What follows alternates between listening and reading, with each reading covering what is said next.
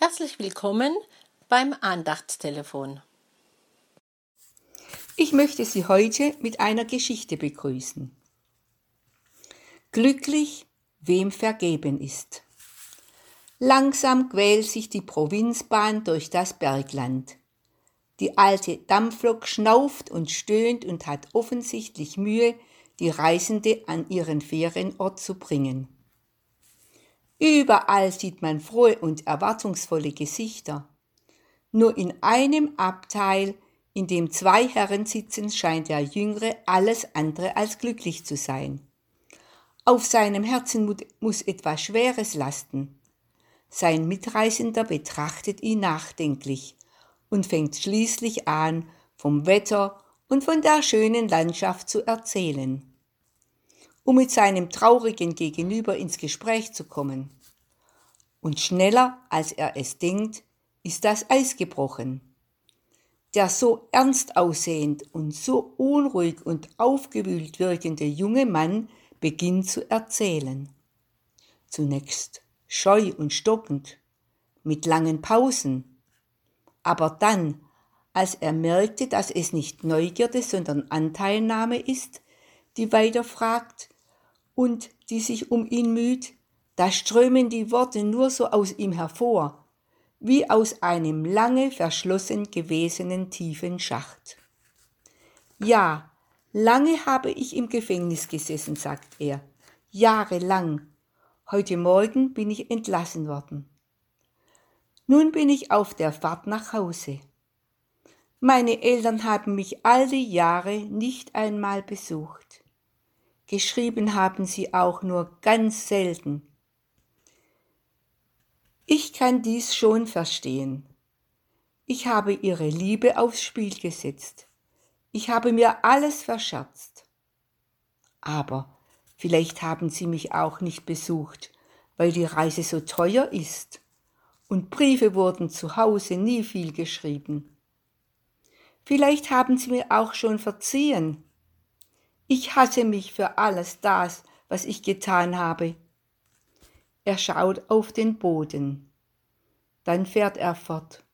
Um es meinen Eltern leichter zu machen, habe ich ihnen in einem Brief vorgeschlagen, sie möchten mir ein Zeichen geben, an dem ich, wenn der Zug kurz vor der Stadt an unserem kleinen Hof vorbeifährt, sofort erkennen kann, wie sie zu mir stehen.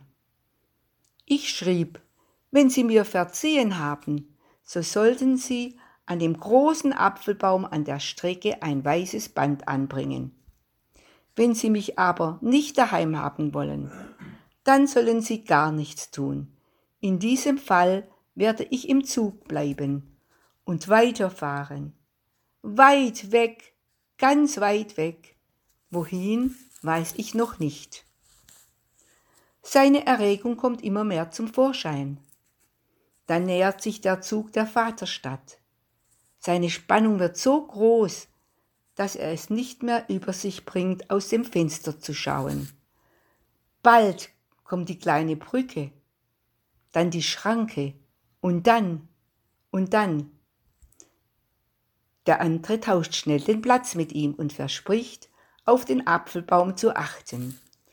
Und gleich darauf legt er dem jüngeren Mann die Hand auf den Arm. Da ist er. Er kann es nur noch flüstern, denn seine Stimme versagt ihm, und Tränen stehen ihm plötzlich in den Augen.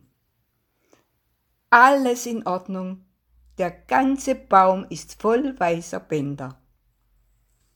Im selben Augenblick schwindet alle Bitterkeit, alle Sorge, alle Angst. Beiden ist es, als hätten sie ein Wunder miterlebt.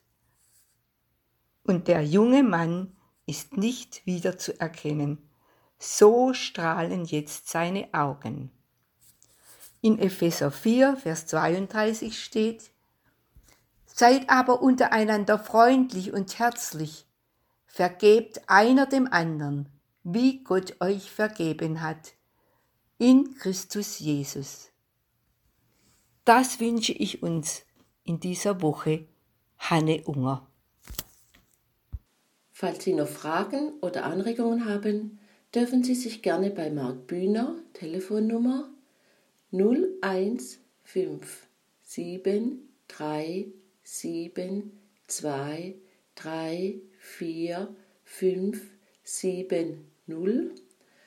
oder bei Dorothee Reinwald, Telefonnummer 0152333761561 melden. Die nächste neue Andacht hören Sie am kommenden Freitag. Wir vom F4 und der Bezirk des Liebenzeller Gemeinschaftsverband Heilbrunn wünschen Ihnen noch einen gesegneten Tag. Auf Wiederhören!